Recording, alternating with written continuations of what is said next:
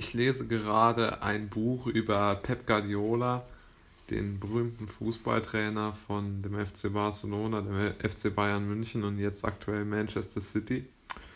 Und ähm, das Buch ist von der Saison 2013-14, also seiner ersten Saison bei Bayern München.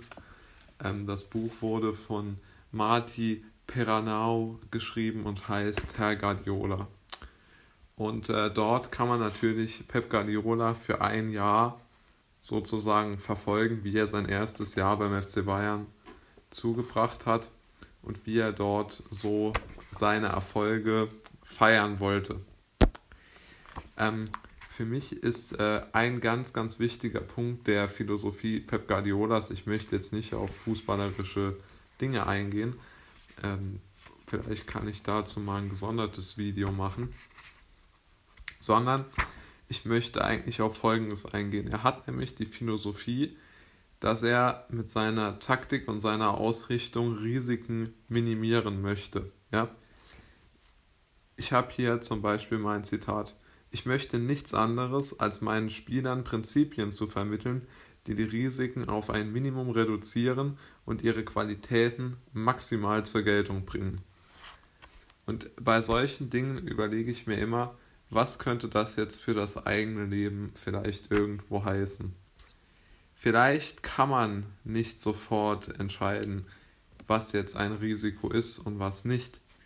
Ich glaube grundsätzlich, dass es schon richtig ist zu sagen, okay, ich versuche meine Risiken jetzt nicht ins Unermessliche steigen zu lassen, denn mit unermesslich großen Risiken habe ich natürlich auch unermesslich hohe ähm, Opportunitätskosten, wenn das schief geht.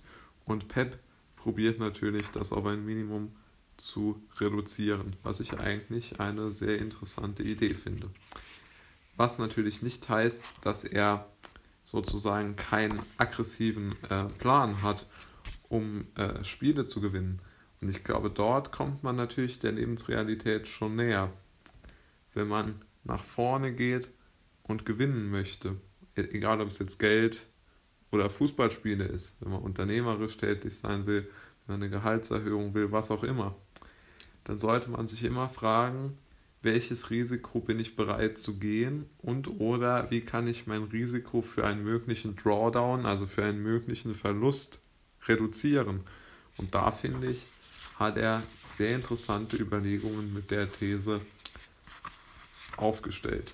Ähm, ja, und was auch noch ein entscheidender Punkt an Peps Philosophie ist, ist, dass er sie nicht offen lässt sondern er hat das schon relativ endgültig formuliert.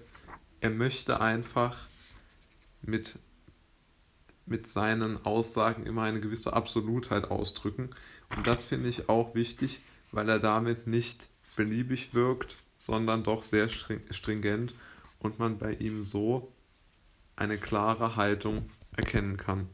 Also mich hat dieses Buch bis jetzt sehr beeindruckt, ist auf jeden Fall lesenswert, gibt es auch noch zu kaufen und man hat einfach dort einen guten Einblick bekommen, wie dieser erfolgreiche Mensch denkt. Also sehr guter Gedanke, wie ich finde.